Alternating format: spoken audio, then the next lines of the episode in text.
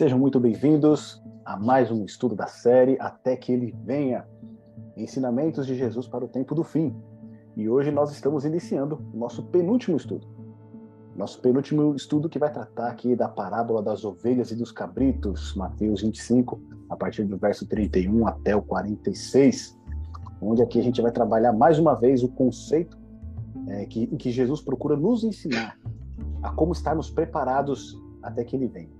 E antes da gente iniciar esse estudo, como de costume, a gente sempre abre com uma oração e também com os pedidos de oração aqui dos nossos participantes.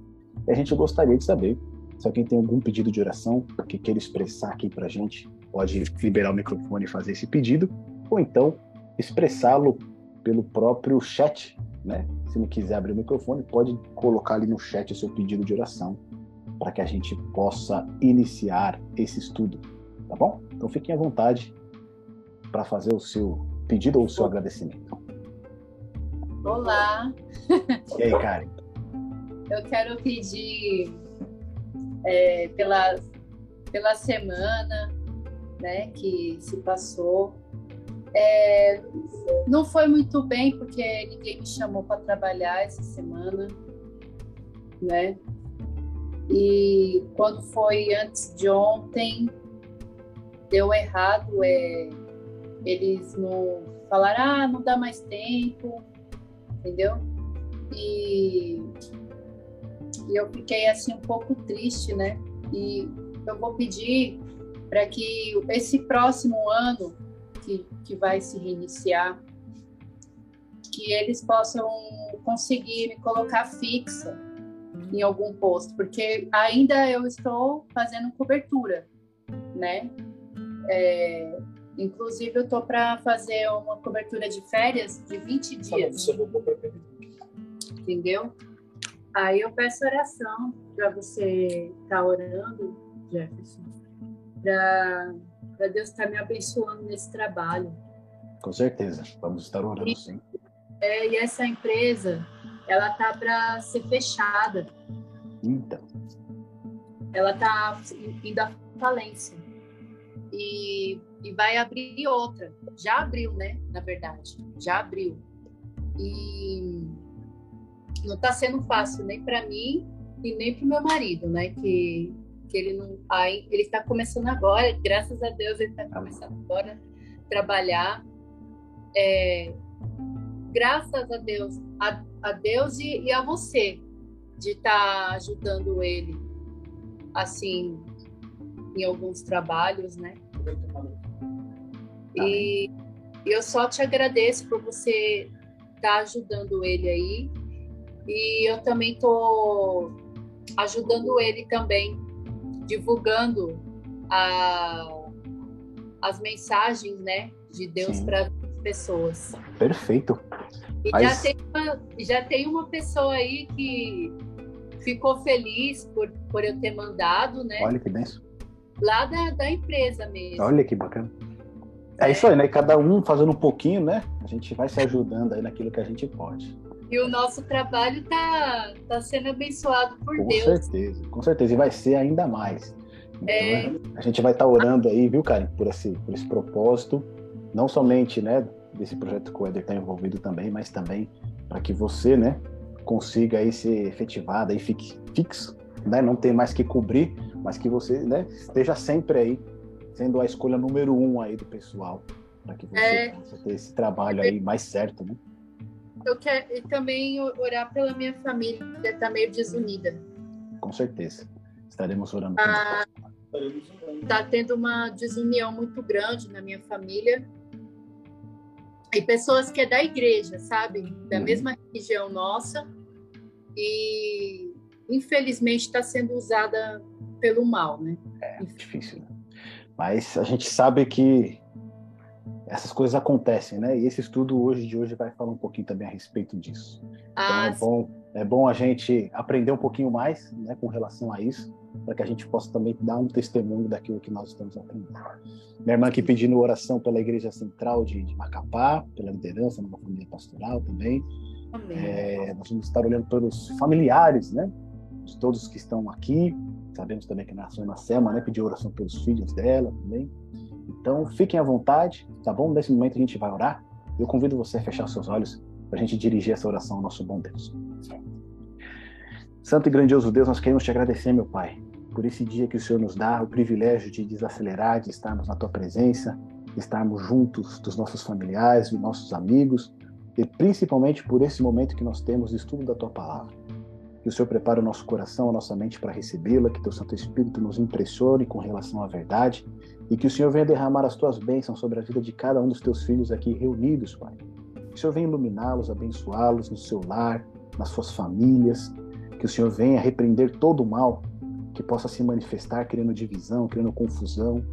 Que o Senhor derrame as tuas bênçãos, ó Deus, no lar de cada um dos teus filhos que aqui estão reunidos e aqueles que também estão assistindo a este estudo.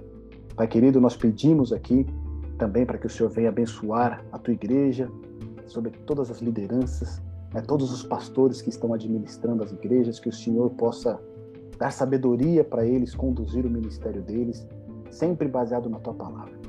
Que o Senhor esteja conosco neste momento, que o Senhor nos ilumine e que nós possamos ouvir a tua voz. Nós pedimos em nome de Jesus. Amém. Muito bem, meus amigos, vamos lá. Vamos compartilhar aqui nosso estudo de hoje, onde a gente vai dar sequência à nossa série, até que ele venha agora no nosso penúltimo estudo. Certo? título desse estudo é Vigilância e Testemunho. E aqui a gente tem é, a nossa divisão do estudo. O primeiro ponto que a gente vai abordar então é a parábola das ovelhas e dos cabritos, que é a última parábola que Jesus conta no contexto, né, ali do, do sermão do Monte das Oliveiras, onde ele está falando a respeito dos sinais da sua vinda, como será a sua vinda e como os discípulos deveriam se preparar para a sua vinda. Depois a gente vai ver o, a comparação da parábola que Jesus conta com a parábola do bom samaritano. E por último a gente tem a aplicação do testemunho.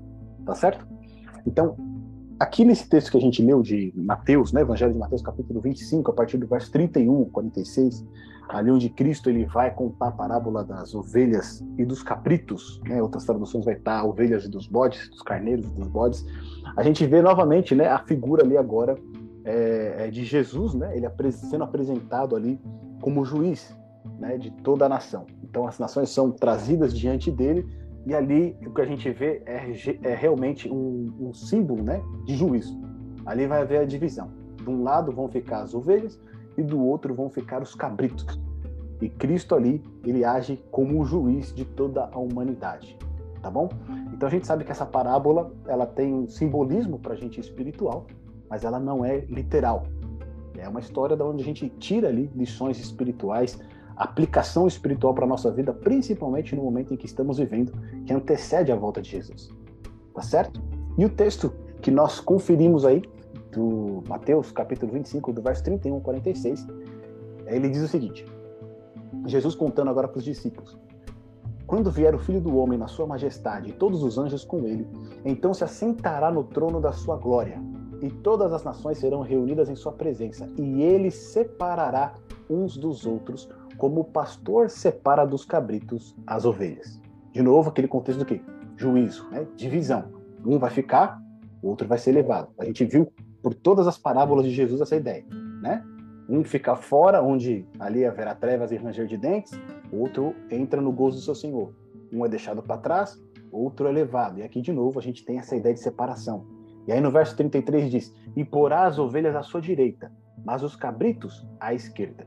Então dirá o rei aos que estiverem à sua direita: Vinde benditos de meu Pai, entrai na posse do reino que vos está preparado desde a fundação do mundo. Porque tive fome e me destes de comer, tive sede e me destes de beber. Era forasteiro e me hospedastes, estava nu e me vestistes, enfermo e me visitastes, preso e fostes me ver. Então perguntarão os justos: Senhor, quando foi que te vimos com fome e te demos de comer? Ou com sede e te demos de beber? E quando te vimos forasteiro e te hospedamos, ou nu e te vestimos? E quando te vimos enfermo ou preso e te fomos visitar? E aí Jesus responde, né? O rei respondendo lhes dirá: Em verdade vos afirmo que sempre que fizeste a um destes meus pequeninos irmãos, a mim o fizeste. Então o rei dirá também aos que estiverem à sua esquerda: Apartai-vos de mim, malditos, para o fogo eterno, preparado para o diabo e seus anjos. Porque tive fome e não me desses de comer, tive sede e não me desses de beber. Sendo forasteiro, não me hospedastes, estando nu, não me vestistes, achando-me enfermo e preso, não foste ver-me. E eles lhe perguntarão: Senhor, quando foi que te vimos com fome, com sede, forasteiro, nu, enfermo ou preso e não te assistimos? Então lhe responderá: Em verdade vos digo que sempre que o deixastes de fazer a um destes mais pequeninos, a mim o deixaste de fazer. E irão estes para o castigo eterno, porém os justos para a vida eterna. Então a gente tem esse texto aqui de Jesus que ele é muito claro. Basicamente aqui o que ele está trazendo para nós é o quê? Que envolve né, essa entrada no reino do Senhor. É o amor ao próximo, é o cuidado com o próximo. Ele deixa isso muito claro, tá certo? É o testemunho que nós damos como servos do reino de Deus. E aqui é uma coisa muito interessante para a gente, né, que a gente observa aqui, é de novo aquele contexto de juízo, todas as nações são reunidas diante dele, e aí começa a haver divisão, tá certo? Divisão. E aí tem um ponto de novo que é interessante. Qual que é a diferença entre a ovelha e o cabrito? Né? Os dois ali são caprinos, né? Eles são caprinos. Só que o, o, o, cabrito, né, ele é um pouco maior, né? Ele já tem os chifres, né? E, e, e, a ovelha ali, ela é, ela é um pouco menor do que o cabrito. Então o cabrito ele já está mais amadurecido. Mas não somente isso, a ovelha nos tempos de, nos tempos antigos, né, até mesmo no Oriente, ela era mais valorizada do que o cabrito. Né? Para o pastor em si, a ovelha é, economicamente ela era, ela compensava mais você ter mais ovelhas do que cabritos. Né? Então, os pastores lá no Oriente Médio, eles davam ali uma, uma valorizada na ovelha mais do que nos cabritos. Eles podiam tosquear várias vezes a ovelha, né? Então, economicamente, ela tinha um valor muito maior. Só que quando a gente fala ovelha e cabrito, aparentemente parece a mesma coisa, né? Parece ser o mesmo tipo de animal. Só que quando Jesus vem aqui, eles colocando como juiz, o que, que ele faz? Ele faz uma separação. Ou seja, elas parecem ser a mesma coisa, mas não são. Porque umas ele vai colocar à sua direita e outras ele vai colocar o quê? À sua esquerda.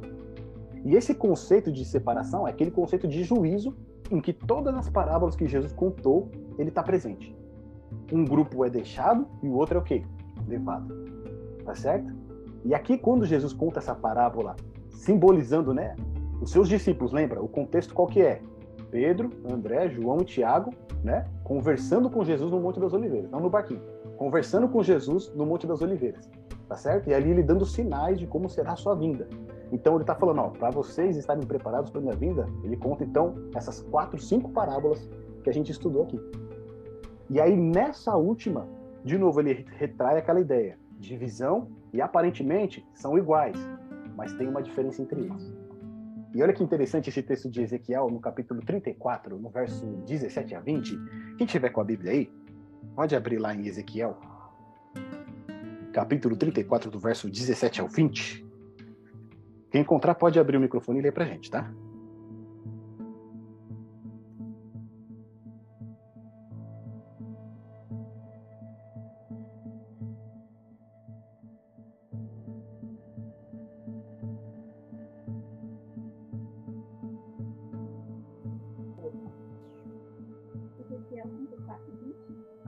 17 até o 20.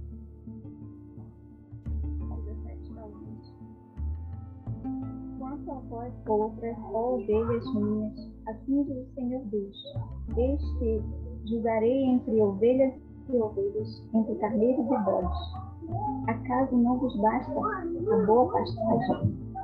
A vez de pisar aos pés o resto do vosso pasto, a vez de pisar aos pés o resto do vosso pasto, e não vos basta o ter bebido as águas claras, a vez de pisar o resto com os pés? Quanto as minhas ovelhas, elas passam o que vez pisado com os pés e bebem o que vez curvado com os pés.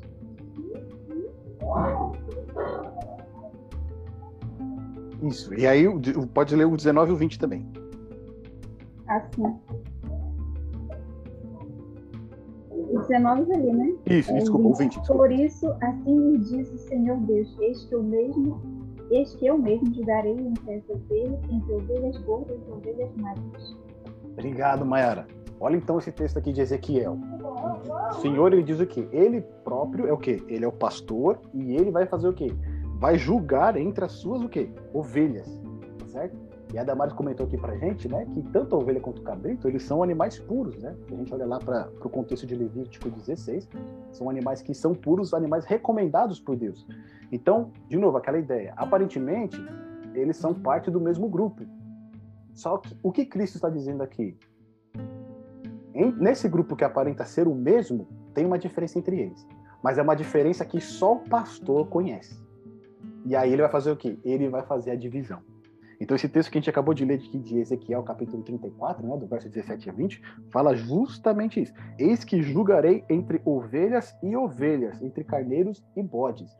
O próprio Senhor, que conhece, que ele é o pastor, ele conhece cada uma das suas ovelhas, ele vai fazer o quê? Essa divisão.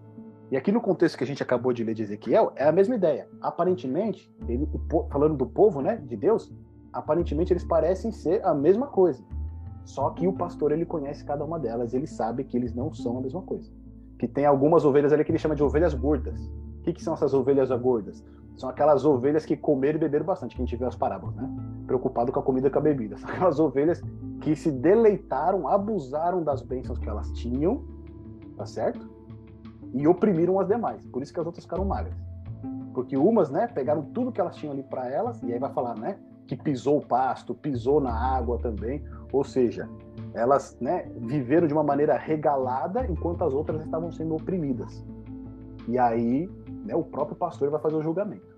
E aqui a ideia é o quê? A ovelha gorda, ela vai ter que arcar com a sua responsabilidade, é o juízo. É como se fosse o cabrito aqui da parábola de Jesus. Tá certo? E aí, voltando para o nosso texto, ó. Então dirá o rei aos que estiverem à sua direita: Vinde bendito do meu Pai, entrai na posse do reino que vos está preparado desde a fundação do mundo. E aqui entra um ponto interessante para a gente, né? Desde quando o reino de Deus está preparado para o seu povo? Desde a fundação do mundo. Ou seja, desde os tempos eternos, Apocalipse, né? Vai trazer essa ideia, o Cordeiro de Deus, né? Que foi morto antes do que da fundação do mundo. Ou seja, a ideia que traz aqui para gente é que o reino de Deus ele foi concebido para a criação de Deus desde a eternidade. Né? Deus ele quer o seu povo, ele quer a sua criação nesse reino desde os tempos eternos. Quando fala desde a fundação do mundo, é desde a eternidade. Tá certo? Ou seja, sempre foi o plano de Deus que o seu povo ficasse o quê? Pertencesse ao seu reino, nunca tivesse saído do seu reino. Tá certo? E aí depois, Cristo agora que ele vai começar, né? Para falar aqueles que estão à direita, aqueles que são as ovelhas. Porque tive fome e me deste de comer, tive sede e me deste de beber, era forasteiro e me hospedaste, estava nu e me vestistes, enfermo e me visitastes, presto, preso e foste me ver. Então, Cristo ele começa aqui colocar, né, como se ele tivesse em todas essas situações de vulnerabilidade. E o que ele vai dizer aqui é que aqueles que têm acesso ao reino de Deus cuidaram dele quando ele estava nessa situação de vulnerável. Se importaram com ele. Tá certo? Então Cristo ele se coloca o quê? Na posição dos oprimidos, daqueles que são marginalizados, daqueles que são jogados de escanteio. E daqui a pouco a gente vai fazer uma, um contraponto, né? Para que a gente também tenha a, a consciência correta disso aqui. Se a gente olha por toda a Bíblia, desde o Antigo Testamento, existe um cuidado especial de Deus com aqueles que são marginalizados.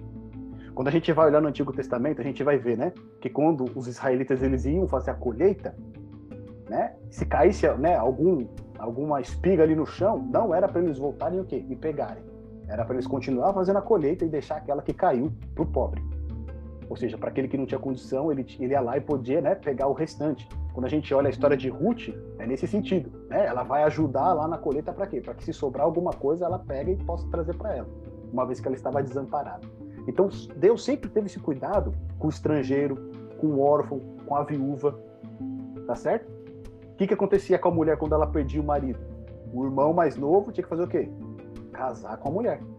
Ou seja, para não ficar desamparada. Então Deus ele sempre teve um cuidado especial com aqueles que eram o quê? marginalizados, com aqueles que eram oprimidos, com aqueles que eram né, colocados de fato de escanteio. Então isso não é algo só do Novo Testamento, é algo que permeia toda a Bíblia. Muitas vezes as pessoas querem colocar, né, trazendo essa ideia de que Jesus, né, ele veio revolucionando com essa ideia, mas essa ideia está presente de, dentro da Bíblia desde o Antigo Testamento. Quando a gente olha, por exemplo, o mandamento do sábado, o que que diz lá? Que da sua porta para dentro, né, você não vai, né, fazer nada, você não fazer nada assim, né? Você não vai trabalhar nos seus próprios interesses, os seus, os seus familiares não vão trabalhar nos seus próprios interesses, e o estrangeiro que tiver para dentro das suas portas, também, né, ele vai desfrutar da bênção do dia do sábado junto com você.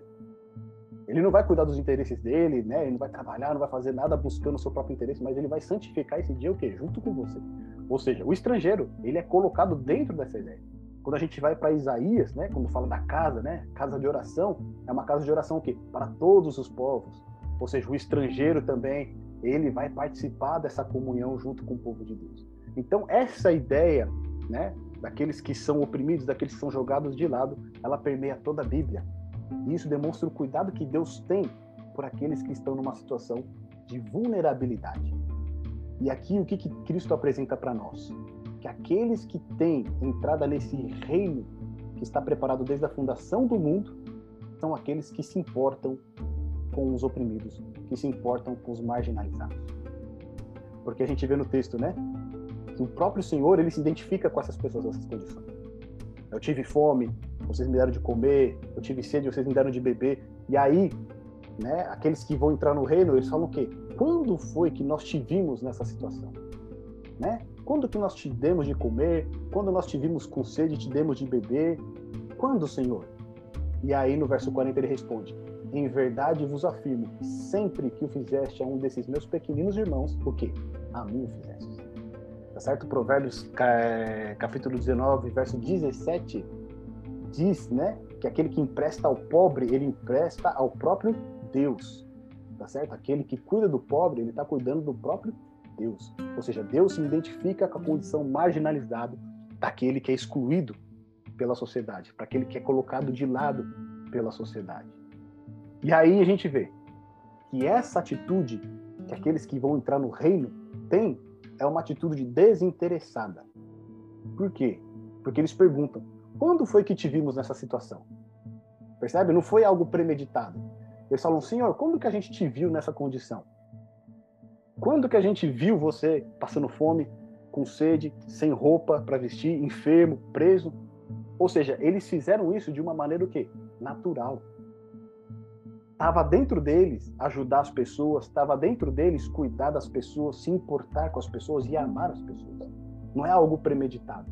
Então, quando Cristo fala, ele tem, eles têm um espanto, eles têm uma surpresa, né? Senhor, quando que a gente te viu e a gente te fez isso? E aí ele fala, quando vocês fizeram a um desses meus pequeninos, a mim, o que eu fizesse. Por outro lado, o rei também, ele vai falar o quê?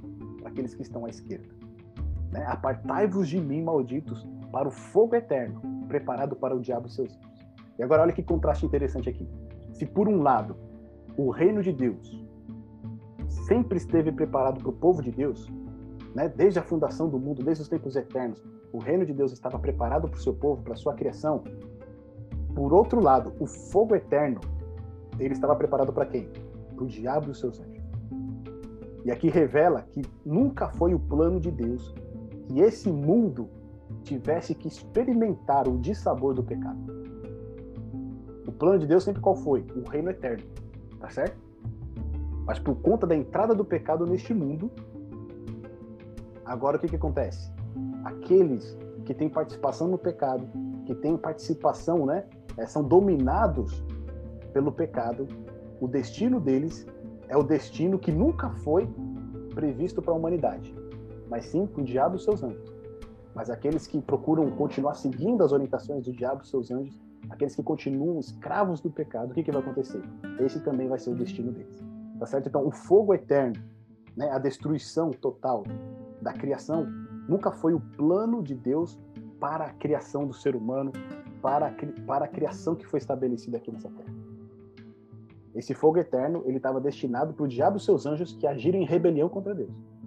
Mas agora, uma vez que os homens se aliam ao diabo, seus anjos, e não se arrependem, eles também vão né, é, compartilhar o mesmo destino. Tá certo? E aí, Cristo, né, ele vai falar o porquê que eles vão compartilhar do mesmo destino. Por quê? Porque ele, teve fome e não deste de comer, teve sede e não deste de beber. E aí, estes, né, que foram condenados vão falar, fazer a mesma pergunta: Senhor, quando foi que nós te vimos nessa situação e não te assistimos? E aqui, se por um lado mostra o desinteresse daqueles que são considerados justos, por este lado aqui mostra o interesse desses que são condenados. Porque quando eles fazem essa pergunta, eles estão dizendo o seguinte: Senhor, quando foi que a gente te viu nessa situação e não te ajudamos? Porque se a gente tivesse visto que era o Senhor, a gente faria. Tá certo? Ou seja, a atitude deles é o quê? Por interesse. E aí Cristo vai dizer: sempre que o deixaste de fazer a um destes mais pequeninos, a mim o deixaste de fazer. E aqui é interessante isso, né? Porque o que, que Cristo está querendo dizer em outras palavras? O simples fato, às vezes, de a gente se omitir em cuidar do próximo, em cuidar do semelhante, em cuidar daquele que necessita, é o quê? É uma condenação. O simples fato da gente se omitir, tá certo? Não é o, o, o, ponto assim, não, eu não vou ajudar, eu não quero ajudar. Não. O simples fato de eu fingir que não estou vendo, fingindo que não é comigo, né? Ou passo batido. Isso já revela o quê? Aquilo que está no meu coração. Ou seja, quando eu faço, eu posso estar fazendo muitas vezes por interesse e não porque eu realmente amo o meu próximo ou porque realmente, de fato, é, é, o amor, né, de Deus na minha vida transformou. Então, esse ponto que traz aqui pra gente. pode fazer o bem, não faz, né? Pode falar, né? Quando eu tenho a oportunidade de fazer o bem, não. Né? Exatamente. Quando eu deixo de fazer o bem. Né? Tiago vai falar, né? Que aquele né, que deixa de fazer o que é certo já está pecando, tá certo? Sabe o que tem que fazer, mas deixa de fazer, ele já está pecando. Então aqui a gente vê esse conceito, né, muito mais profundo apresentado por Jesus. Simplesmente o fato de deixar de fazer já leva você ao quê? A cometer o pecado. E se você persiste nessa vida, você, né, automaticamente está fora do reino. Por quê? Porque os seus interesses não estão em harmonia com o interesse de Deus. Lembra que a gente viu todas as parábolas do servo, a, a parábola do, dos talentos? O que, que ela diz? O servo ele se identifica com o quê? Com os interesses do seu senhor. Ele cuida dos interesses do seu senhor como se fossem deles, deles próprios. E a partir do momento em que eu ajo de uma maneira diferente daquilo que o meu senhor requer, eu estou em rebelião contra ele. Eu estou falando, eu vou fazer a minha vontade, não interessa, né? Aquilo que você pensa. E um ponto interessante que a gente viu na parábola dos talentos, que a gente não comentou, e eu vou abrir um parênteses aqui, é que o serviço na obra do Senhor é um meio de nós operarmos também a salvação na nossa vida. Tá certo? Cada vez que nós trabalhamos na obra do Senhor, nós estamos operando a salvação na nossa vida, porque nós nos identificamos com as pessoas a quem a gente está ali, né, interagindo, trabalhando para o Senhor. Então, aqui, esse ponto que é colocado para gente, lá em Isaías, capítulo 58, versos 6 e 7. Quem pode ler para gente? Que ali vai falar né, a respeito do verdadeiro jejum e a respeito do verdadeiro sábado que o Senhor quer que a gente é, observe. Né? E olha que interessante que vai estar escrito lá em Isaías 58, versos 6 e 7. Quem puder ler para a gente, por favor, fica à vontade, só abrir o microfone e fazer a leitura, tá bom? É o, verso 50, é o capítulo 58? Isso, versos 6 e 7. Porventura, não é este o jejum que escolhi? Que soltes as ligaduras da impiedade, desfaças as ataduras da servidão, deixes livres os oprimidos e, os, e todo o jugo. Porventura não é também que repartas o teu pão com os famintos, e recolhas em casa os pobres desabrigados, e se vires o nu, o cubras, e não te escondas dos teus semelhantes. É isso aí. Obrigado, Mayara. Olha como aqui fica bem. Tiago, Preto. Tiago 4,17, né? Também. Aquele que sabe o bem que deve fazer e não faz, nisso está pecando. Né? Exatamente. Né? A gente pode acrescentar aí também nesse. Sim. Tiago. Tiago 4,17. Enquanto vocês procuram aí Tiago 4,17, olha o que diz aqui, né? Ó. A gente vê que a descrição é a mesma que a gente viu lá na parábola que Jesus conta, né? deixe livre o oprimido. Ele vai falar: repartas o teu pão com o faminto, recolhas em casa os pobres desabrigados, e se vires o nu, o cubras. E ele vai falar assim: ó, e não te escondas do teu quê? Semelhante.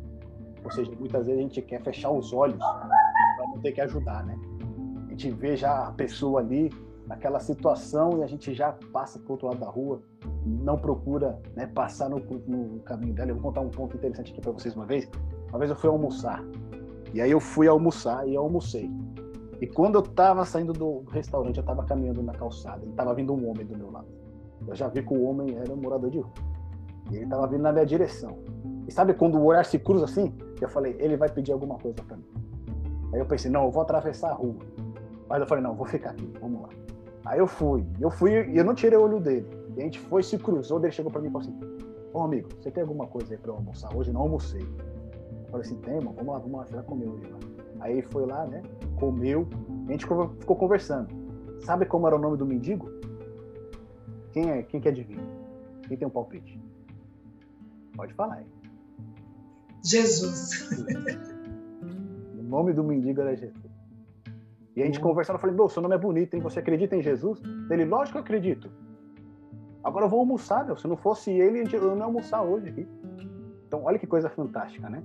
Coisa magnífica essa. Então, isso é o que Cristo fala para nós. Para que a gente não se esconda do quê? Do semelhante.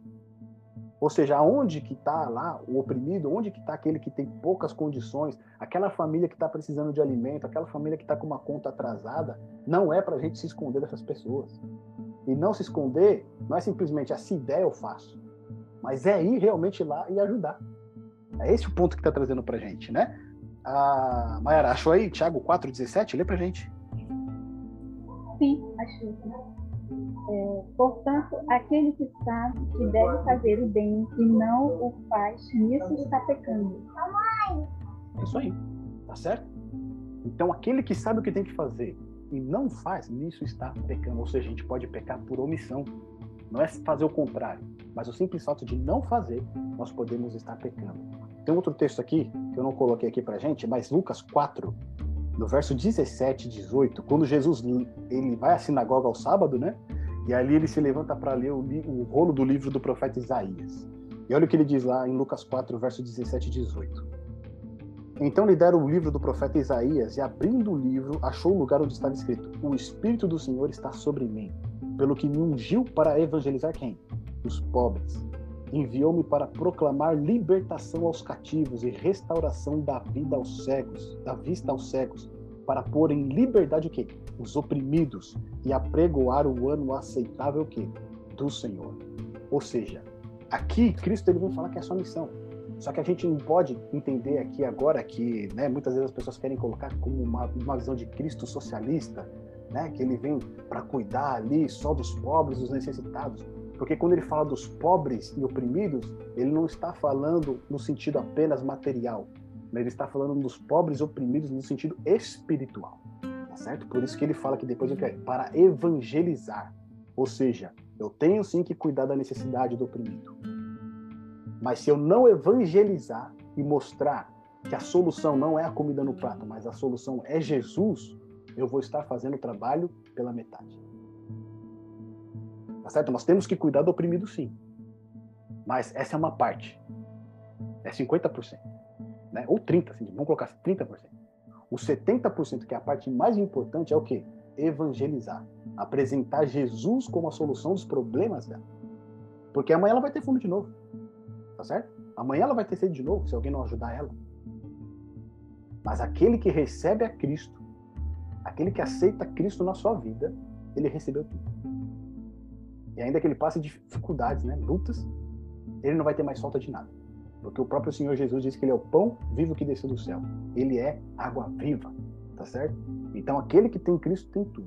Então, por um lado, nós temos que cuidar sim dos oprimidos, temos que cuidar sim dos marginalizados, mas essa é só uma parte do processo. Porque a parte principal é evangelizar, é apontar Jesus como a solução dos problemas. Porque senão a gente cai, né, simplesmente numa questão de assistencialismo. A gente só vai cuidar das pessoas, mas não vai apresentar aquele que pode resolver o problema de uma vez por todas. Tá bom? Então aqui a gente percebe claramente que aqueles que entram no reino de Deus é aqueles que se identificam com as causas do Senhor. Qual é a causa do Senhor? Os oprimidos, os marginalizados. Tá certo? Mas dentro do contexto do quê? Do evangelho. Não é simplesmente cuidar delas, mas é cuidar e apresentar uma saída melhor. Quando a gente fala a respeito disso, a gente compara a parábola que Jesus acabou de contar com a parábola do, samaritano. A gente não vai ler ela inteira, mas a gente já conhece a história. Mas a gente percebe que o princípio que existe nas duas parábolas, qual que é? Amor ao próximo.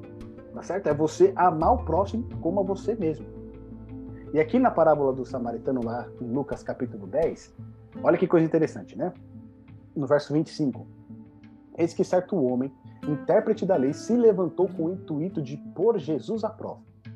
E disse-lhe: Mestre, que farei para herdar a vida eterna? Sempre quando você vê na Bíblia alguém se aproximando de Jesus com essa palavra, né? Mestre, que farei? Você já pode identificar ali um fariseu, tá certo? Alguém que quer a salvação pelas obras. Porque a salvação está o quê? No que ele pode fazer. Esse é o caso desse intérprete da lei, esse é o caso do jovem rico, então ele fala: Que farei para herdar a vida eterna? O que, que eu preciso fazer, cumprir, para poder entrar na vida eterna? E aí Jesus pergunta para ele: O que está escrito na lei? Como você interpreta? E aí no verso 27, né, ele vai relembrar lá o Antigo Testamento, Deuteronômio capítulo 6, verso 5, Levíticos 19, verso 18. Amarás o Senhor teu Deus de todo o teu coração, de toda a tua alma, de todas as tuas forças e de todo o teu entendimento e amarás o teu próximo como a ti mesmo. E aí o que, que Jesus completa? Respondeste corretamente, faze isso e viverás.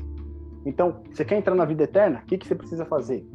Amar a Deus sobre todas as coisas e amar o seu próximo como a você mesmo. Agora a pergunta é, você consegue fazer isso perfeitamente? Esse é o ponto, né? E aí, olha que interessante, que esse, esse mestre da lei, ele vai tentar né, se desviar, ele vai perguntar quem que é o meu próximo, e aí Jesus vai contar a história. Ele vai usar na história, né? Dois homens religiosos, sacerdote e levita, homens que viviam o exterior da lei, tá certo? Eles cumpriam o exterior da lei com perfeição. Mas nessa história que Jesus conta, ele revela que o que importa não é a letra da lei, mas é o espírito da lei. Porque daí ele vai usar o quê? Lá no verso 33. Certo samaritano que seguiu o seu caminho passou-lhe perto e vendo aquele homem, né, que havia sido roubado, que havia sido espancado, que foi abandonado ali como morto, que o sacerdote e o levita ignoraram, né? os religiosos ignoraram ele. Então o samaritano, que era odiado pelos judeus, tá certo? Tanto que quando eles vão ofender Jesus, eles chamam ele de samaritano, né? Eles vão chamar Jesus de samaritano. Então, assim, ou seja, os judeus, eles odiavam os samaritanos, e aí Jesus utiliza justamente o exemplo daqueles que eles tinham ódio mortal para demonstrar que esse samaritano, ele poderia, aos olhos dos outros, não observar a letra da lei, mas no coração dele ele tinha o espírito da lei. Porque ele vai lá, se compadece daquele judeu, né, que ele também poderia ter o mesmo sentimento, né? Não, é um judeu, vou deixar ele aí. Não, ele vai lá, cuida do homem, trata das feridas dele, leva numa hospedaria, deixa ele lá e ainda diz, ó, cuida dele.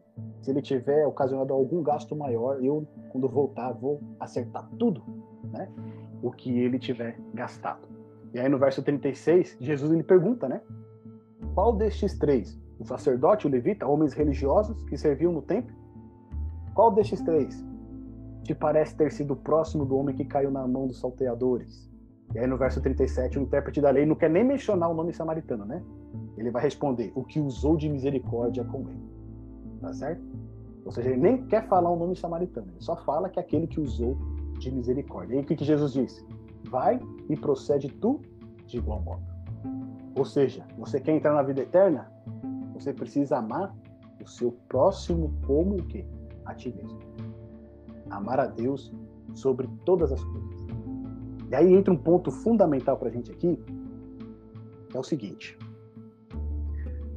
Quando o intérprete da lei perguntou para Jesus o que, que ele tinha que fazer para entrar na vida eterna, Jesus respondeu: guarda a lei. Tá certo? Você quer entrar na vida eterna? Guarda a lei. Não foi isso também que ele respondeu para o jovem rico? Né? Guarda a lei. É isso que a gente precisa fazer para entrar na vida eterna. Só que aqui a gente compreende algo, né, que tá, é, vamos dizer assim, é, essa guarda da lei na nossa própria força, nos nossos próprios méritos, o nosso próprio esforço, ela não é compatível com aquilo que Deus requer. Tá certo? Porque o sacerdote e o levita, eles guardavam a lei exteriormente, né, de uma maneira clara. Mas o coração deles não havia sido que transformado, ou seja, a lei estava somente por fora, não estava no coração deles. E aí, quando a gente vai entender essa questão, né? Quais são os grandes mandamentos? A gente vai ver ali que o intérprete da lei ele vai falar: amar a Deus e amar o quê? O próximo, tá certo? Amar a Deus e amar ao próximo é um resumo dos dez mandamentos. Porque lá em Êxodo 20, capítulo 3, capítulo 20, do verso 3 ao 17, a gente tem os dez mandamentos, certo? Os quatro primeiros mandamentos relacionados com Deus. Não terá outros deuses diante de mim, não fará para ti imagem de escultura, não tomarás o nome do Senhor teu Deus em vão, lembra-te do dia de sábado para o santificar, ou seja, os quatro primeiros mandamentos relacionados a Deus, a nossa né, esfera vertical.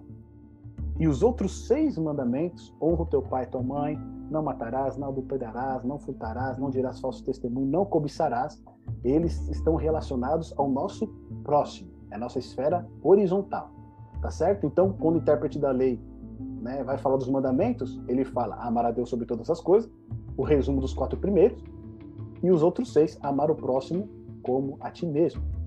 O próprio Senhor Jesus, lá em Mateus capítulo 22, do verso 37 ao 40, outra vez que ele foi indagado, né, ele próprio, ele respondeu. Né, Respondeu-lhe Jesus: Amarás o Senhor teu Deus de todo o teu coração, de toda a tua alma, de todo o teu entendimento. Esse é o grande primeiro mandamento. O segundo, semelhante a este, é: Amarás o teu próximo como a ti mesmo. Destes dois mandamentos depende toda a lei e o profeta. Tá certo? Então Jesus ele resumiu os dez mandamentos em dois: amar a Deus e amar ao próximo. E aí quando a gente vai para Romanos, a gente vê que Paulo ele resume esses dois mandamentos em um. Lá em Romanos 13, no verso 8, olha o que está escrito lá. A ninguém fiqueis devendo coisa alguma, exceto o amor com que vos ameis uns aos outros. Pois quem ama o próximo tem cumprido o quê? A lei.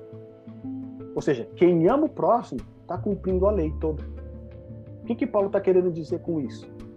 Eu só posso amar o meu próximo verdadeiramente se eu amar em primeiro lugar o quê? A Deus. Não tem como eu amar o meu próximo verdadeiramente se eu não amar a Deus primeiro. Por isso que Paulo aqui ele já coloca, tá certo? Quem ama o próximo tem cumprido a lei. E aí, olha só o que está escrito lá em 1 João, no capítulo 3, verso 23. Ora, o seu mandamento é este: que creiamos em o nome de seu Filho, Jesus Cristo, e nos amemos uns aos outros, segundo o mandamento que nos ordenou. Tá certo? Então, o amor ao próximo, amar um ao outro, é o quê? É o mandamento de Deus. E é lá em 1 João capítulo 5, no verso 2 e 3, João ele expande, olha o que ele diz mais, ó. Nisto conhecemos que amamos os filhos de Deus, que é o nosso próximo, certo? quando amamos a Deus e praticamos os seus mandamentos. Então, o que, que João está falando aqui? Que nós amamos o próximo quando nós amamos a Deus e praticamos os seus mandamentos. Porque este é o amor de Deus, que guardemos os seus mandamentos. Ora, os seus mandamentos não são penosos. Então você percebe que é um looping. Você tem os dez mandamentos, tá certo? Desses dez mandamentos, Cristo resume em dois Aí Paulo e João vão resumir em um, amar o próximo. Só que a partir do momento que eles resumem em um, para você né, obedecer a esse um, você tem que obedecer aos dez. Então você volta lá no começo, tá certo? É um loop, vai girando. Então a gente percebe que o amor ao próximo é você o quê? Amar a Deus e guardar os mandamentos. É isso. Ou seja, não tem como você amar o próximo destituído do primeiro mandamento que é amor a Deus. Porque Deus é amor. Você só ama porque Ele nos amou primeiro. Então, olha que coisa fantástica que a gente entende aqui. Tá certo? Que o amor ao próximo que Cristo revela aqui para nós, que nós temos que ter, que são esses que vão herdar o reino de Deus, ele está diretamente ligado ao amor a Deus e está diretamente ligado a guardar os mandamentos dele. Está tudo conectado, não tem como você separar. E isso é fantástico na palavra de Deus, né? gente vai estudando, a gente vai esmiuçando, e olha que coisas magníficas a gente tira aqui. É um loop. Nós temos 10 mandamentos, depois é dois, depois é um, mas esse um depende dos outros 10. Tá certo? Depende dos outros dois. Então tá tudo conectado aqui. E aí, qual que é o nosso dever como seguidor de Jesus, o nosso testemunho? Então, primeiro a gente acabou de ver aqui. O amor, o quê? A Deus. Tá certo? Quem pode ler pra gente é Evangelho de João, João Grandão, capítulo 14, no verso 15.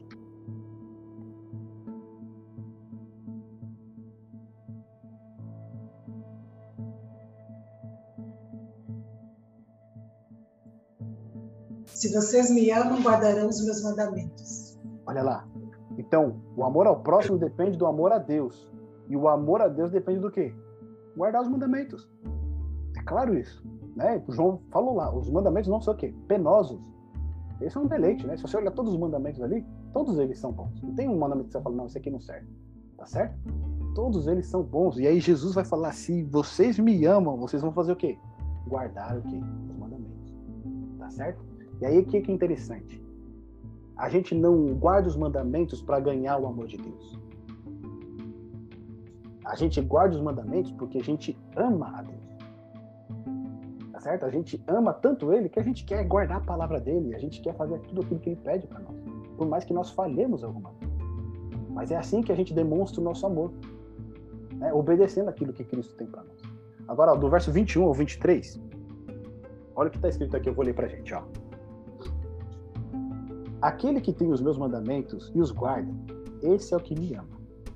E aquele que me ama será amado por meu Pai, e eu também o amarei e me manifestarei a ele.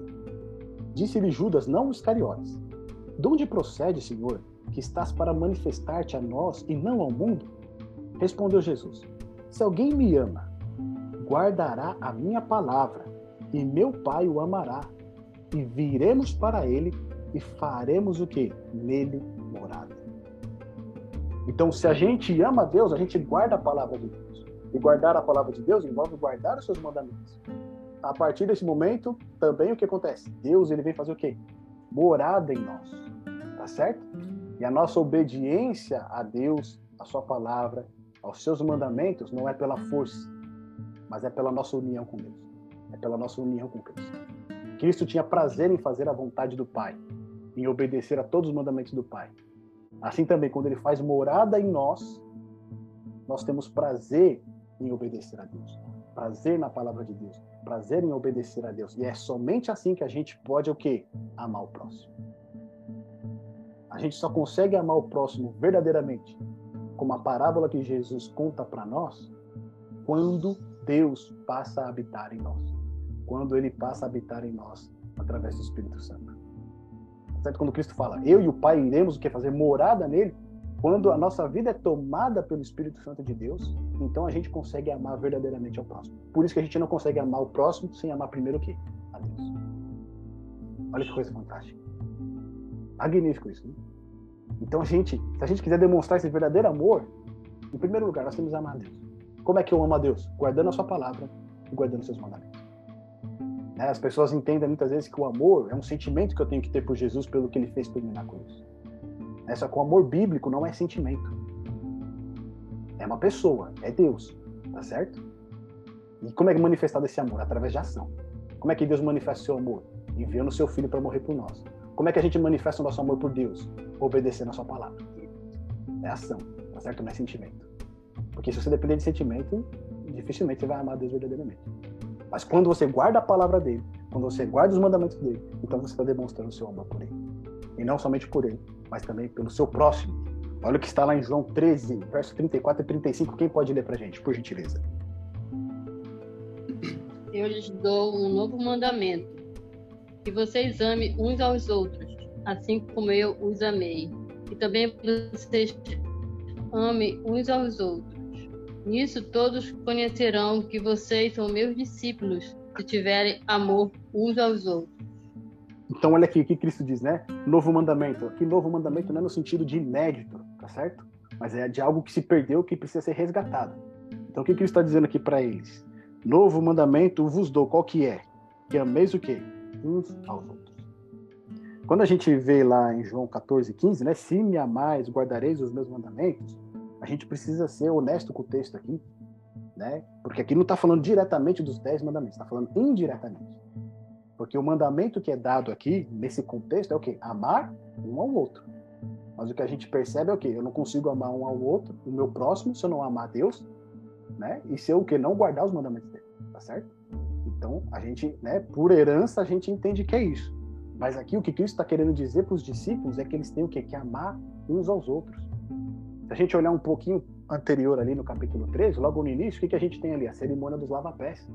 Tá certo? Enquanto os discípulos estavam ali querendo ver quem que era o melhor, quem que era o maior, quem que ia lavar o pé de quem, Jesus foi lá e lavou os pés dele. E depois ele diz, né? Nisto conhecerão todos que sois meus discípulos, se o que? Tiverdes amor uns aos outros. Se a gente manifestar o amor de Deus para o nosso semelhante, então aí nós seremos reconhecidos que somos verdadeiramente discípulos de Jesus. Porque o que Jesus fez aqui quando ele andou por essa terra foi o quê? Foi amar o próximo. Até mesmo aqueles que o perseguiam, até mesmo aqueles que o irritavam, até mesmo aqueles que né, menosprezavam, humilhavam ele. Cristo não deixou de amar essas pessoas. E é esse mesmo tipo de amor que ele quer que a gente manifeste. Porque amar aquelas pessoas que nos agradam, aquelas pessoas em que a gente tem prazer em estar na companhia, é fácil. Não é? Mas o difícil mesmo é amar aqueles que nos perseguem. Né? Jesus vai falar, né? Se vocês só gostam daqueles que gostam de você, o que, que te faz diferente dos pagãos? Né? Ou dos gentios? O que, que te faz diferente? Né? Mas eu digo para vocês, vocês têm que amar seu, aqueles os seus inimigos e orar por aqueles que te perseguem. Tá certo? É nisso que é manifestado que verdadeiramente nós somos filhos de Deus. E olha só que coisa interessante aqui pra gente, ó. Próximo texto que a gente tem aqui, João 15, verso 12 e depois o verso 17. Olha o que está escrito lá. Quem pode ler pra gente? O verso 12 primeiro, lá em João 15. O meu mandamento é este: que vocês amem uns aos outros, assim como eu os amei. Então, qual que é o mandamento? Né? O mandamento é o quê? Que vocês amem uns aos outros. De novo, o mesmo contexto. Lá do 13, passa pelo 14, no 15 ele de novo é repetido. E no 17, lê pra gente, Selma, por favor. O que eu lhes, o que eu lhes ordeno é isto, que vocês amem uns aos outros. Olha que coisa interessante. Cristo, ele não está pedindo pra gente amar uns aos outros. Ele está ordenando. É um comando. Percebe? Ele não está falando assim, olha, ô Jefferson, vai lá, ama aquele irmãozinho lá que está dando problema. Você, pode amar ele? Será que você pode ter paciência com ele? Será que você pode demonstrar amor para ele? Ele não está fazendo uma recomendação, nem uma sugestão. Ele está ordenando. Ele está falando, vai lá e ama o seu próximo. Vai lá e amem uns aos outros. Tá certo? Então esse amor, ele só, a gente sabe, a gente sente isso todos os dias a gente sabe que esse amor só pode ser demonstrado através da nossa união com Cristo. Através do momento em que o Pai e Cristo vêm fazer o quê?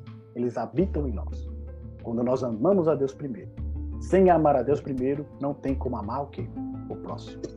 O terceiro ponto que a gente vê aqui são os frutos desse amor. Tá certo? São as boas obras. Porque nós sabemos claramente que nós somos salvos unicamente pela fé em Jesus. Tá certo? É somente a graça. Ninguém tem aqui algo que possa fazer para merecer ser salvo. Por mais né, que o, o, intérprete da lei lá pergunte, né, o que, que eu tenho que fazer? E aí quando Deus, Jesus pede para ele guardar os mandamentos, a gente sabe que é impossível você guardar os mandamentos.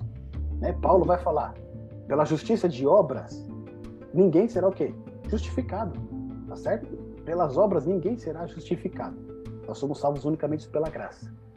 Mas qual que é o critério para o julgamento? as obras. Quando Cristo conta a parábola, o que, que ele vai falar? Você me viu nu, você me viu com fome, você me viu com sede, você me viu estrangeiro, você me viu preso, você me viu enfermo. E o que, que você fez? Você foi lá e cuidou. Tá certo? O que, que condena os outros? Eles viram naquela situação e ignoraram. Ou seja, não demonstraram frutos de amor. E aqui é um ponto interessante que assim, esses frutos não são frutos premeditados, mas são frutos o quê? naturais. Porque a partir do momento que nós temos essa união com Deus, João capítulo 15 vai falar isso, né? Se vocês permanecerem em mim, vocês darão o quê? Muitos frutos. A partir dessa união com Deus, os frutos de amor, as boas obras, o amor para com o próximo, ele é natural. Tá certo? Não tem como ser diferente. Ele vai ser natural. Ele vai ver as pessoas necessitando, ele vai querer ajudar. Ele vai ficar sabendo de um irmão lá que está passando por uma dificuldade, ele vai querer ir lá ajudar. Ele vai ver, né, um mendigo vindo na rua, ele não vai querer desviar. Ele vai lá, né, para atender aquela necessidade. Ou seja, os frutos de amor, as boas obras, elas são naturais para um coração que foi transformado, para um coração que mantém união com Cristo. E a gente vê que isso é o que? É o critério do julgamento. Tá certo? É pelas obras. Porque Deus sabe o que vai no coração, mas as obras elas são manifestas.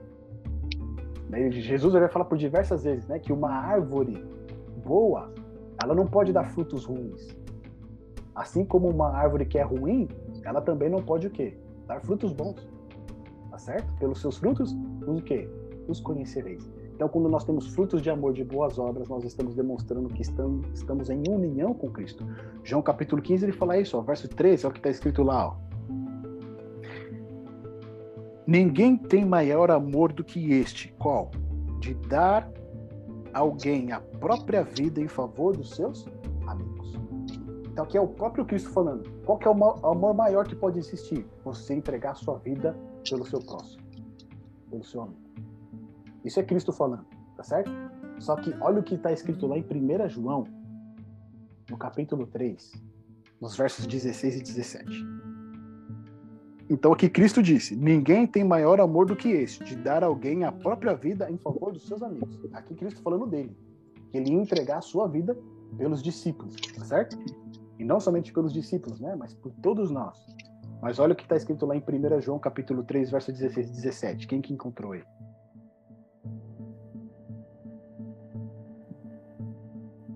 Nisto conhecemos o amor que Cristo deu a sua vida por nós Portanto, também nós devemos dar a nossa vida pelos irmãos. Ora, se alguém possui recursos deste mundo e vê o seu irmão passar necessidade, mas fecha o coração para essa pessoa, como pode permanecer nele o amor de Deus? Filhinhos, não a menos de palavra nem de boca para fora, mas de fato e de verdade. Olha que profundo isso, não é? Cristo ali ele diz que não existe amor maior do que do que aquele que dá a vida pelos seus amigos. E aí aqui em 1 João, o que que João vai falar? Devemos dar nossa vida pelo quem? Pelos irmãos. Ou seja, o mesmo sacrifício que Cristo fez é requerido de nós também. Não como expiação, né, pelo perdão dos pecados, mas uma entrega total da vida. Olha, olha, né, vamos dizer assim, o alvo, né, que Deus tem pra gente. É você amar o seu próximo de tal maneira que não importa se ele é da sua família ou não, se ele tem o mesmo sangue que você ou não, mas que você esteja disposto ao quê? A entregar a vida por esse irmão. Né? Aquele que possui recursos deste mundo, a vir seu irmão padecer necessidade, fechar-lhe o seu coração, como pode permanecer nele o amor de Deus? Ou seja, você vê alguém precisando, você vê alguém com necessidade, né? e você nega ajuda, como que pode permanecer o amor de Deus em alguém que age dessa maneira? Né? Você não se habilita, você não se sente ali é, é, compadecido, né, de querer ajudar, de querer fazer algo por aquela pessoa. Como que pode permanecer o amor de Deus? E aí depois ele vai falar, né, o que Tiago também fala, né? Não amemos de palavra nem de língua, mas de fato o quê? De verdade. O verdadeiro amor o quê? É entrega. É você olhar para o seu próximo, não importa se você lhe se você gosta dele ou não, mas você amá-lo. Aqui não está falando que você tem que ser melhor amigo dele, mas tem que dizer o quê? Que você tem que amar, tá certo? Você tem que amar e fazer por ele aquilo que Cristo fez por você.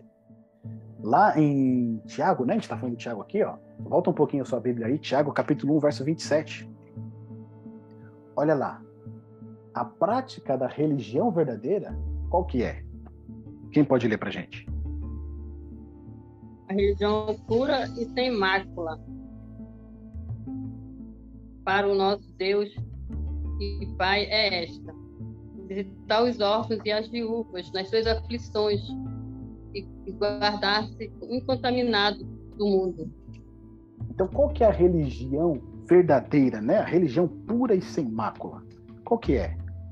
Visitar os órfãos, as viúvas, e aqui você engloba todos aqueles que estão numa necessidade tá certo? Que estão marginalizados, que estão numa situação ali é, de dependência, né? Porque ele fala lá, ó, nas suas o quê? Tribulações, ou seja, nas suas dificuldades, nas suas lutas, né? Os problemas que eles estão enfrentando é você cuidar dessas pessoas, é visitar, estar com elas, estar disposto a amar essas pessoas e manter-se incontaminado do mundo. Tá certo? Essa é a verdadeira religião. Então, a verdadeira religião, muitas vezes para as pessoas, é a igreja, né? É fazer parte de uma denominação, é estar a cada culto ali presente, participando, né? Colocar uma roupa bonita, uma Bíblia debaixo do braço, né? Parecer verdadeiramente como crente. Só que essa não é a verdadeira religião. Essa, essa religião, se a religião se resume a isso, é a religião do sacerdote do levita que deixaram lá o judeu espancado para morrer. Porque a verdadeira religião é aquela que se compadece do necessitado, que tem o coração entristecido pela situação do semelhante. E aí, diante dessa situação, você não consegue ficar quieto, você não consegue ficar parado. Você vai lá ajudar, você vai demonstrar o seu amor. Pode ser que você não possa fazer muito, mas você vai falar daquela pessoa para outra. Olha, tem uma pessoa que está passando essa necessidade. Mas será que a gente consegue ajudar de alguma maneira? Então, essa é a verdadeira religião. A, a religião sem, é, é pura né? e sem mácula, tá certo? Que demonstra o quê? Amor ao necessitado, amor ao próximo, que demonstra o verdadeiro amor a Deus, a verdadeira ligação com Deus e né, a praticar a sua palavra, praticar os seus mandamentos. E por último, Tiago, ali capítulo 2, verso de 5 a 9, olha lá o que Tiago vai falar para a gente, ó, vou ler aqui para a gente. Ouve, meus amados irmãos, não escolheu Deus os que para o mundo são pobres, para serem ricos em fé e herdeiros do reino que ele prometeu aos que o amam? Entretanto, vós outros menosprezastes o pobre. Não são os ricos que vos oprimem e não são eles que vos arrastam para os tribunais? Não são eles os que blasfemam o bom nome que sobre vós foi invocado? Se vós, contudo, observais a lei régia, olha lá, a lei régia de novo, né? Os mandamentos de Deus. Segundo a Escritura, amarás o teu próximo como a ti mesmo, fazeis bem. Se todavia fazeis acepção de pessoas, cometeis pecado, sendo arguidos pela lei como transgressores, pois qualquer que guarda toda a lei, mas tropeça em um só ponto, se torna culpado de todos. Tá certo? De novo aqui o mandamento de Deus, a lei de Deus é utilizada com qual mandamento? Amar o quê? O próximo como a você mesmo. Então a gente percebe aqui que não pode haver o que? Acepção de pessoas. Aqui Tiago está falando de uma situação bem específica ali que os primeiros cristãos enfrentavam, em que muitas vezes né, eles davam muita muita atenção para aquelas pessoas que apareciam ter mais condições, para aquelas pessoas que aparentavam ter riqueza, para aquelas pessoas que aparentavam ter posições. E aí Tiago vai condenar isso como pecado. Né? Muitas vezes algo que a gente enfrenta hoje, né? Chega uma pessoa na igreja ali, né, suja, ou às vezes está cheirando mal, as pessoas querem manter para fora da igreja, ou senta nos últimos bancos, né? Fica aí quietinho aí, no final a gente vai te dar uma cesta básica. E aí o que Tiago diz aqui para ele? Se você faz acepção de pessoa, você está o quê? Quebrando o mandamento de amar o próximo como a você mesmo. E quem tropeça em um mandamento, tropeça em todos. Então aqui a gente vê que como seguidores de Cristo, assim como os discípulos que estavam sentados com ele no monte, o que Cristo diz para eles aqui? Que eles precisam amar o próximo. Que eles têm, né, como mandamento esse dever de amar o próximo. Porque uma vez que nós amamos o próximo, nós guardamos toda a lei. E se nós queremos entrar na vida eterna, precisamos guardar a lei. Tá certo? Não na nossa força, mas através da nossa união com Cristo. Porque é Ele que nos leva a guardar a lei perfeitamente, assim como Ele guardou perfeitamente. Nós somos salvos unicamente pela fé, mas um coração transformado, regenerado, ele vai guardar a palavra de Deus. Ele vai guardar os mandamentos de Deus. Em 1 João, no capítulo 4, versos 16 e 17, está escrito assim: E nós conhecemos e cremos no amor que Deus tem por nós. Deus é amor. E aquele que permanece no amor, permanece em Deus. E Deus nele. Nisto é em nós aperfeiçoado o amor, para que no dia do juízo mantenhamos confiança. Pois segundo ele é, também nós somos neste mundo. Olha que coisa fantástica. Deus é amor. Se nós permanecermos em Deus, permanecemos no amor dele. Tá certo? E se permanecemos no amor dele, nós amamos ao próximo. E conforme nós permanecemos em Deus, o amor em nós ele é aperfeiçoado. E conforme ele vai sendo aperfeiçoado a partir dessa união com Cristo, no dia do juízo nós podemos ter o quê? Confiança. Porque sabemos que seremos justificados pelo sangue de Deus. Nós seremos justificados pela essa união que nós mantivemos com Deus. Não porque nós somos bonzinhos, não porque nós demonstramos atos de amor, mas porque a nossa união com Cristo nos levou a dar estes frutos, nos levou a demonstrar esse ato esse ato de amor, nos levou a amar, inclusive, aquela pessoa que muitas vezes nos irrita, nos incomoda. Tá certo? Então, no dia do juízo, nós podemos ter confiança se nós permanecermos no amor de Deus. Porque permanecermos no amor dele, ele permanece também em nós. Meus amigos, se nós permitirmos que o bom pastor nos guie, nos instrua, nos dirija, a gente pode ter a plena certeza que no dia da sua vinda nós seremos contados como ovelhas, não como cabritos. Porque o Senhor, ele promete que aquele que começou a boa obra, ele vai o quê? Vai finalizar essa obra em cada um dos nossos corações. Tá certo? Então, com isso, a gente finaliza o nosso penúltimo estudo, Vigilância e Testemunho. E o próximo estudo da semana que vem, dia 23 do 12, nós vamos falar especificamente da segunda vinda. No primeiro estudo, a gente falou sobre os sinais da segunda vinda, tá certo? E no dia 23, na próxima sexta-feira, às 8 horas, nós vamos falar efetivamente da segunda vinda. Como que ela será e como que o mundo está se preparando para essa segunda vinda. Porque se os discípulos acompanham os sinais e tem aqui nas parábolas de Jesus, no capítulo 24 e 25, como que devemos nos preparar?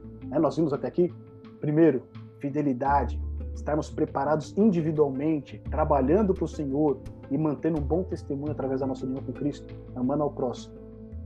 Então nós estamos fazendo o nosso preparo, mas o mundo também está se preparando para uma segunda vinda, tá certo? E a gente vai ver isso no nosso próximo estudo, no dia 23. E nesse momento aqui, eu abro para vocês fazerem seus comentários, para vocês fazerem suas ponderações. Fiquem à vontade, meus amigos.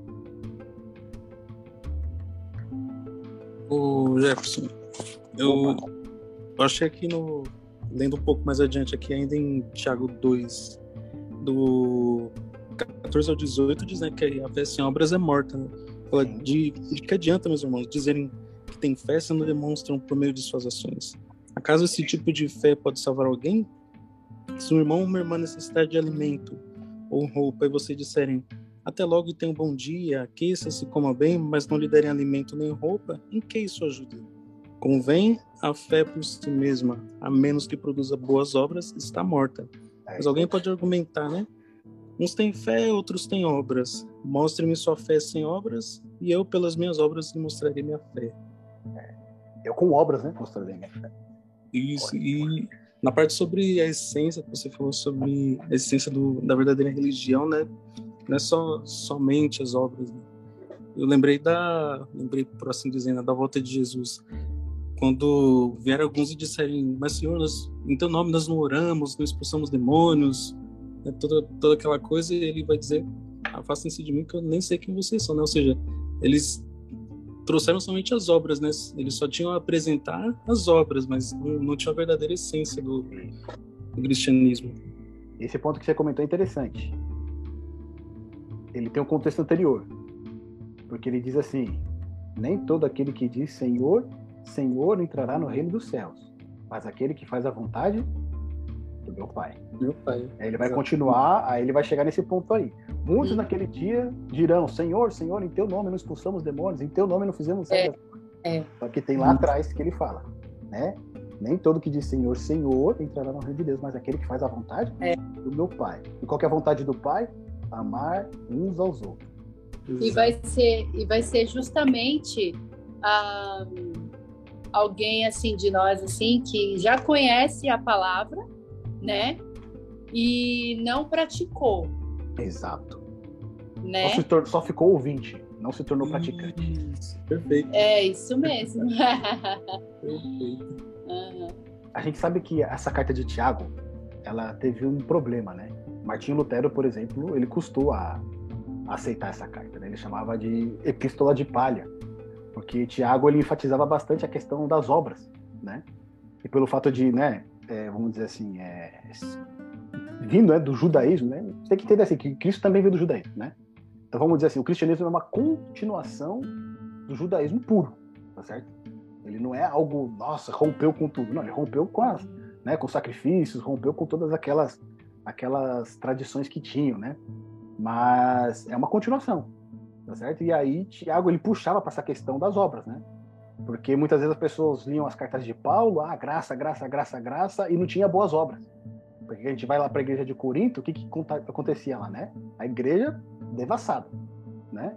Ou seja, muitos estavam deturpando os escritos de Paulo, assim como Pedro vai falar. E aí Tiago lhe dá essa puxada. E aí as pessoas não entendiam muito bem nisso, né? Não, peraí, a gente não é salvo por obra. E aí esse ponto justamente que você falou, é que Tiago ele vai falar, né? Mostra-me as suas a sua fé sem as obras, que eu com as minhas obras mostrarei a minha fé. Né? Então, ou seja, é, um, é, é, é a asa direita e a asa esquerda, né? Naturalmente, um coração regenerado, ele vai fruir boas obras. Fala aí, Ross. Não, só ia falar exatamente que, quando, como a gente fala muito de amor, você falou muito, bastante sobre amor, é que realmente o amor ele vem de uma característica de escolha, né? Quando Deus fala você ama, é que você tem essa escolha de amar.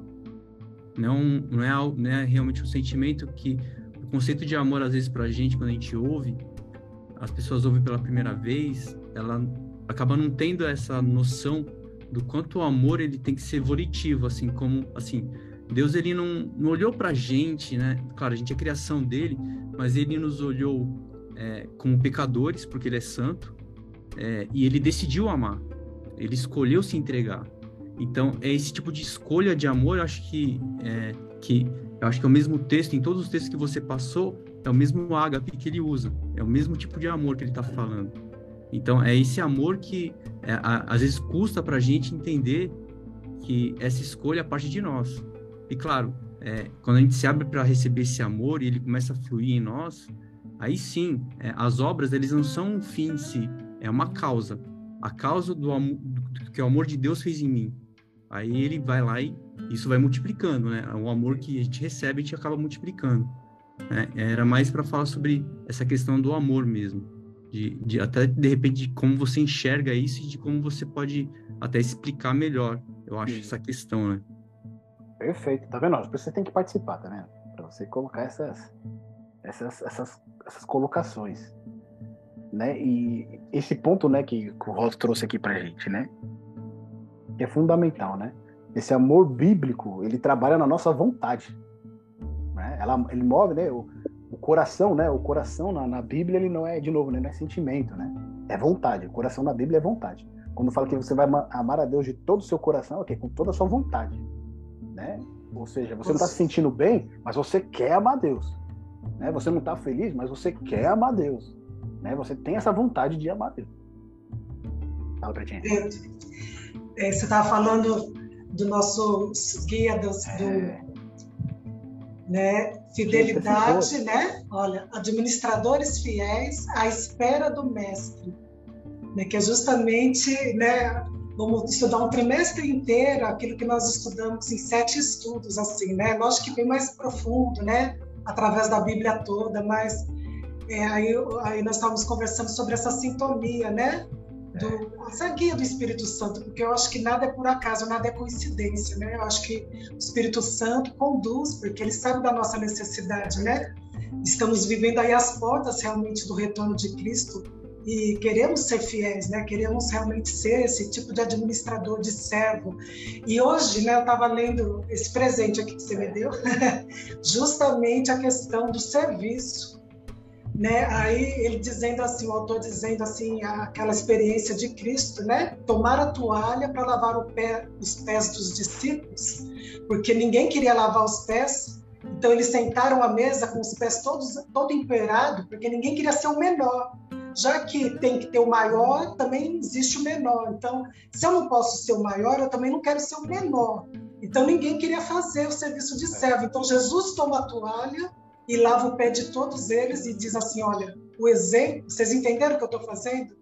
Assim como eu vim para servir, não para ser servido, vocês também, né? Se vocês querem ter liderança, autoridade, se vocês querem realmente imitar o meu exemplo, serem filhos de Deus, vocês devem fazer como eu fiz, né? A ponto de entregar a vida, né, pelo irmão, não é fácil, né? Não é coisa, não é coisa humanamente possível. É só realmente né, com o batismo diário do Espírito Santo, né? Então, assim, é maravilhoso como Deus conduz as coisas, né? Eu achei esse um espetáculo, né? Esse capítulo aqui de, que fala sobre o serviço. Tipo, Rosa, você também tem, você não tem, Rosa, isso aí? Eu tenho, tenho esse livro. É, é É, Ele é muito bom. É, é, celebrando a disciplina, né? Isso. Muito bom. É É, tem-. Eu acho até que nessa parte, é, quando você fala sobre não só lavar os pés, mas sobre. Ele fala sobre servir mesmo. A gente veio para servir mesmo. E que é, é o maior privilégio nosso, na verdade, é o servir. Até porque, no contexto de Jesus, até com o texto que você falou, Judas ele fala o quê? Por que você não vai se manifestar ao mundo?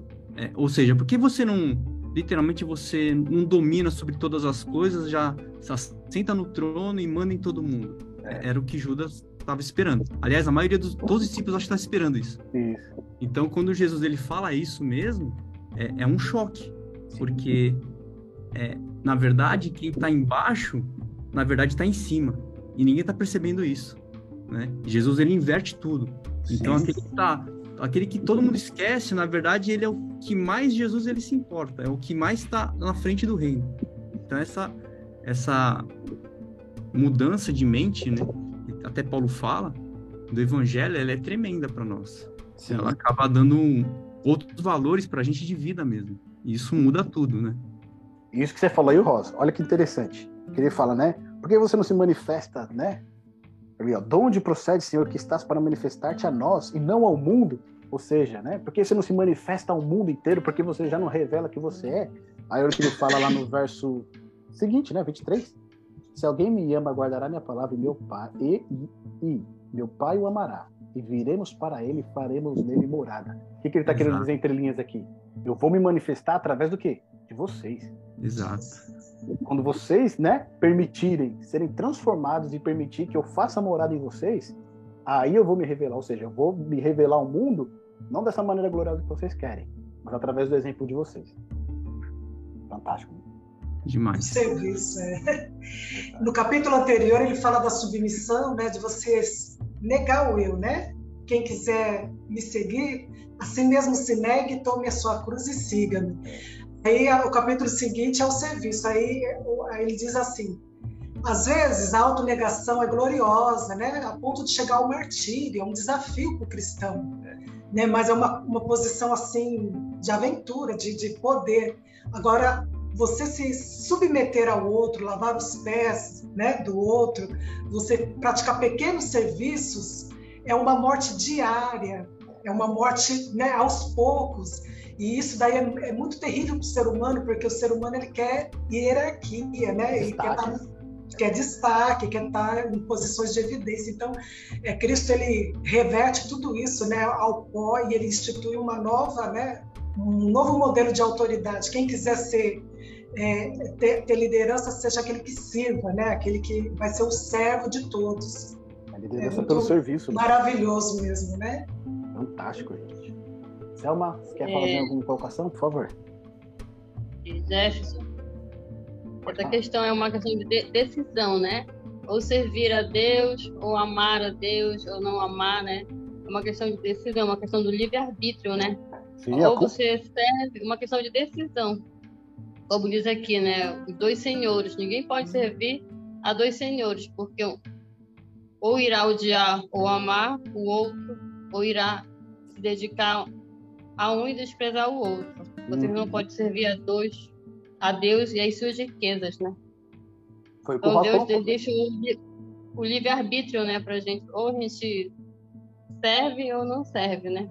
É Aí depois escolha. que uma escolha, quando diz, ah, Senhor, nós expulsamos demônios, nós é, fizemos tantas obras, mas aí você não tem, só Deus conhece o coração, né? O que é que você realmente fez ou não fez, né? A questão não é a, a salvação não é pelas obras, né? É Pela, pela Não. a tua de- determinação, né? A tua decisão de servir a Deus. Sim. Meus amigos, muito bom, muito bom, principalmente esse bate-papo que a gente está tendo. Alguém quer fazer mais uma colo- colocação? Maiara, Aliás, era tranquilo aí? bom, acho que era bom, você, talvez se vocês quiserem, eu não sei quais livros vocês leem, Uhum. mas se vocês tiverem indicações, para mim sempre é bem-vindo. Eu tô lendo, acabei de ler esse aqui, ó, Qual que você leu aí? Gálatas. Esse é bom, hein? Timothy. É, e tava, tô- e acabei de, e tinha lido esse aqui, ó, Qual que é esse aí? que é do Jonas Madureira, O Custo do Hum. Discipulado. Discipulado? Qual, qual que é o título dele? O custo do discipulado. Olha, bom, hein? Do Jonas, do Jonas Madureira. Também é bom. É, teve isso aí que a Dan passou, né? Celebrando as disciplinas espirituais. É, isso é legal também. Esse é muito bom, do Richard Foster. A gente tem, a gente tem alguns, a gente tem alguns para indicar. Eu ainda tô com alguns aqui para ler ainda. Tenho aqui o do. Tem esse aqui do Tozer. Esse aqui, ó. A W Tozer é bom. Vivificados no Espírito. Esse do Tozer é bom. Eu comecei a, a, ler a vida crucificada dele. É, eu li o. Eu tava lendo o Homem, o lugar onde Deus habita. Então, eu comecei a ler a vida crucificada. Mas aí eu comecei a ler e aí começou a falar muito comigo, eu falei, não, vou deixar um pouquinho aqui, depois eu continuo a leitura dele. Tava muito pesado ainda, eu falei, não, peraí, não tô preparado ainda para isso aqui, vou deixar um pouquinho aqui, depois, depois eu volto nele. Tá lá, mas eu vou voltar. Já, já tô com esse aqui para já fazer também na sequência. Então, sempre... Quando você postar o vídeo, meu preto, a gravação, é. no, no, no YouTube, Aí era bom na, na, nos comentários, né, colocar ah, essas é? indicações, o, o, nome do livro, o autor, né, a editora, suas sugestões, né, o Robson Sim. coloca lá, a gente, é né, você coloca ali, porque aí são sugestões para a gente, né, começar um ano assim com, com, com várias opções, né, de, de, de, estudo mesmo, de crescimento, né? E, a, gente, a gente vai começar. Esse aqui também, ó. Esse aqui tá, tá na fila aqui, ó. Esse aqui, ó. A cultura do jejum. Esse aqui também tô tomando coragem. Ah, tá? eu também tô afim de, de ler isso daí, de subirá, né? É, eu tô criando coragem também, porque. Não sei se tá é. esse, esse livro Ou será qualquer outro livro. Qual, Éder? Eu tava. É, qualquer livro, livro em geral, assim, para ler, ou só relacionados ao tema? assim, relacionados ao crescimento espiritual, né? Ao nosso desenvolvimento, aí, uhum. amadurecimento. Assim, não, não, não livros seculares, mas eu tava lembrando, é, eu não lembro o autor, mas é, acho que é Augusto Cury, sobre análise da inteligência de Cristo. Hum. E tem uma série, né? Uhum. E tem uma série do não. Mestre dos Mestres, né? Eu comecei a ler, aí de uma bagunça para cá eu perdi metade dos meus livros e não achei. é. é. Você tá que nem eu, então, parando pela metade. Gente, é. muito obrigado, viu, pela participação de vocês, muito obrigado por essa interação aqui que a gente teve aqui. Lembrando que na próxima sexta-feira a gente encerra a nossa série de estudos falando de fato a respeito da volta de Jesus. E tem um ponto fundamental. Você, né, que tem acompanhado tanto online aqui no Zoom, pelo Facebook ou depois no YouTube, não perca o último estudo, porque a gente vai amarrar as pontas. E tem algo aí que é assim, se você não tinha percebido antes, vai, né, explodir a mente, vai ser algo fantástico, tá bom? Então, continue orando uns pelos outros, amando, né, uns aos outros, porque essa é a boa vontade do nosso Senhor, tá bom? Pretinha, você que já está com a voz restabelecida, você encerra para a gente com uma oração? Bom, oremos. Bendito Deus, nosso Pai, nós te agradecemos por esta reunião, por este estudo que podemos ter novamente essa sexta-feira. Te agradecemos, Senhor, pela companhia e pela direção do Teu Santo Espírito. Amém.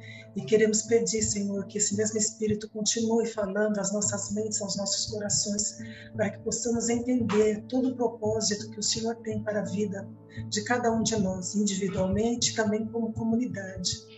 Obrigada, Senhor, pelo aprendizado de hoje, que nós possamos entender que a vida do cristão é uma vida de serviço, que ter a mente de Cristo é cumprir o mesmo propósito que ele veio cumprir neste mundo, amando ao nosso semelhante como amamos a nós mesmos, mas amando a Deus acima de todas as coisas e guardando seus mandamentos. Capacita-nos, Senhor, porque por nós mesmos não podemos realizar estas coisas.